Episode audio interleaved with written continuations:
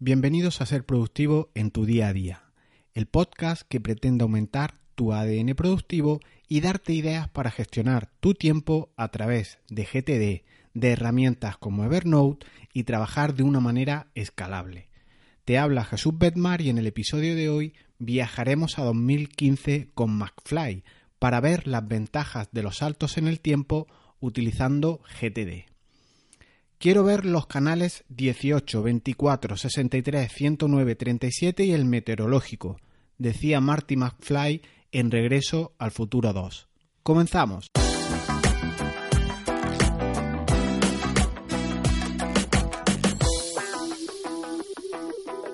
Atrás ha quedado ya la fecha en el que el DeLorean del doctor Emmett Brown presenta en su salpicadero las 4.29 del miércoles 21 de octubre de 2015. Han pasado ya casi tres años de esa fecha que era el futuro. Así empieza la segunda entrega de Regreso al Futuro, una película del año 89 donde llegaban a pleno siglo XXI a Hill Valley, a California. En aquellos días, igual, muchos de vosotros visteis que aparecían inventos que nos parecían casi ciencia ficción. Videollamadas, gente viendo multitud de canales de televisión, cerraduras con huella digital, con el dedo, vamos, e incluso compras por Internet. Y eso hoy es una realidad con los Netflix de turno, los Amazon y los Skype de turno. En Regreso al Futuro, con el coche, lograban ir a un momento determinado sin darte cuenta de todo lo que había acontecido hasta esa fecha, dado que era un salto en el tiempo. Y esto tiene una ventaja, que seguro sabes cuál es. Y ahora, hablando de GTD y qué tiene que ver con el salto del tiempo, te contaré que sería ideal que este, esta metodología GTD contara con un sistema que recordara cuándo tienes que ir a un lugar, hacer un determinado trabajo, despreocupándote mientras tanto de ese asunto, igual que el DeLorean almacenaba la fecha temporal a la que saltar, a la que ir. No todo lo que entra en nuestro sistema GTD a través de la captura o incluso a través de próximas acciones tiene eh, que acabar haciéndose, o al menos de manera inmediata. De hecho, si lo visualizas todo como pendiente, en tus próximas acciones, lo único que hará este ruido, como yo lo defino, es colapsarte, saturarte y ver información que no es el momento ahora de verla. Yo traté en el podcast, en el episodio 82, las listas que crecen sin parar, maldito GTD, que una opción para no mm, colapsar, como comentaba en este podcast, era procrastinar acaso hecho asuntos concretos, o muchos proyectos, o algunos de ellos, o los más o menos complejos, dependiendo. Te dejo en las notas del programa el enlace del episodio 82 por si quieres escucharlo. Para dicho fin, para esta procrastinación consciente, tenemos que usar el método o las siglas ADTV que, corresponden con algún día tal vez. Pero también existe el llamado archivo de seguimiento, el, el archivo de recordatorio, la lista de seguimiento, como quieras denominarlo. El GTD es abierto y el cómo eh, nombres las listas o tus tareas y demás es abierto. Siempre quedará a tu criterio para identificar bien las cuestiones. Por tanto, este archivo de seguimiento hay que definirlo como uno le sea más cómodo. Estaría bien, por tanto, que GTD te avisara que te permitiera regresar al futuro programándole una fecha a una tarea, a un proyecto, a una acción y que no volvieras a verla hasta esa fecha.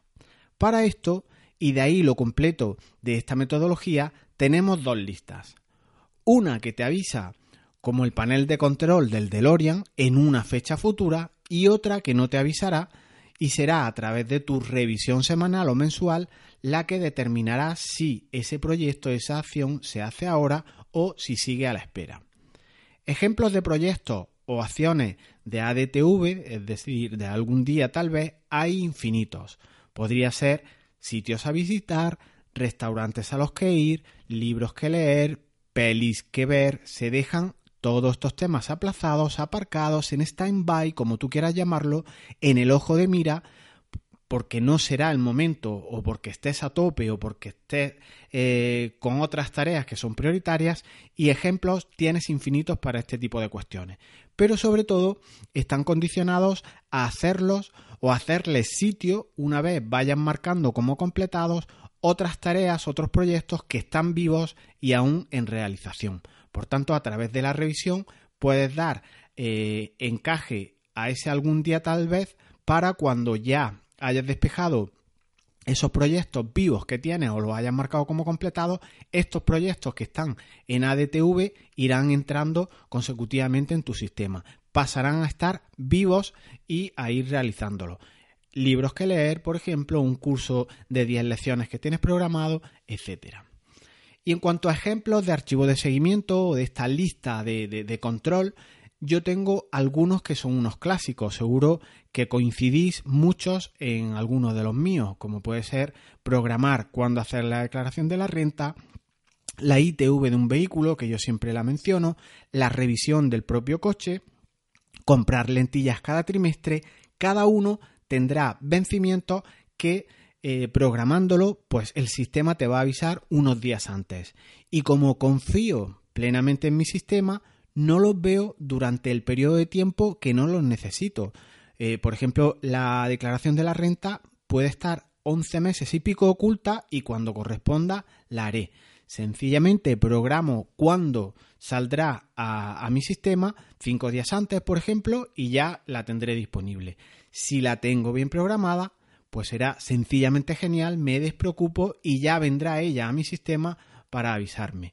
Para eso está la informática, para eso están las herramientas, para no saturar nuestra cabeza con fechas, con plazos y con historias que nada nos aportan.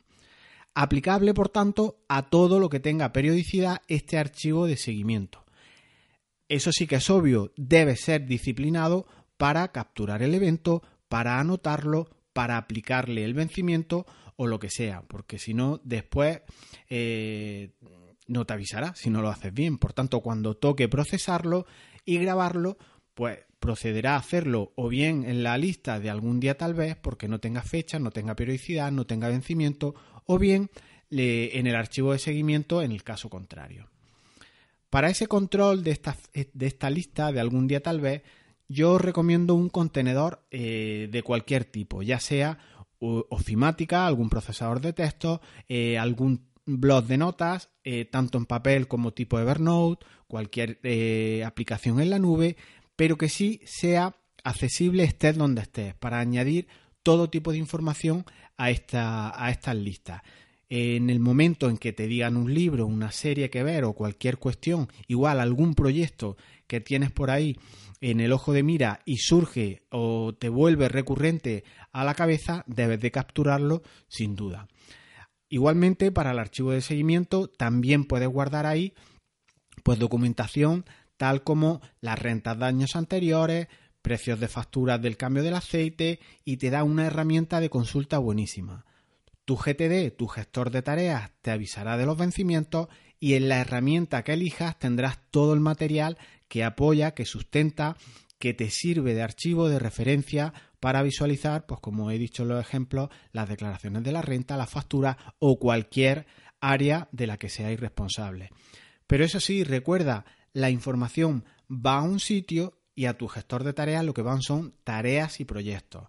Y lo que hace tu sistema es que te avisa, te gestiona tu aviso y tu agenda, eh, tu almacén de contenido, tus PDFs irán a tu gestor documental. Como digo, Evernote es un buen candidato para estas cuestiones o Drive o, cualquier aplicación, Dropbox, cualquiera que, sea la que, la que usáis.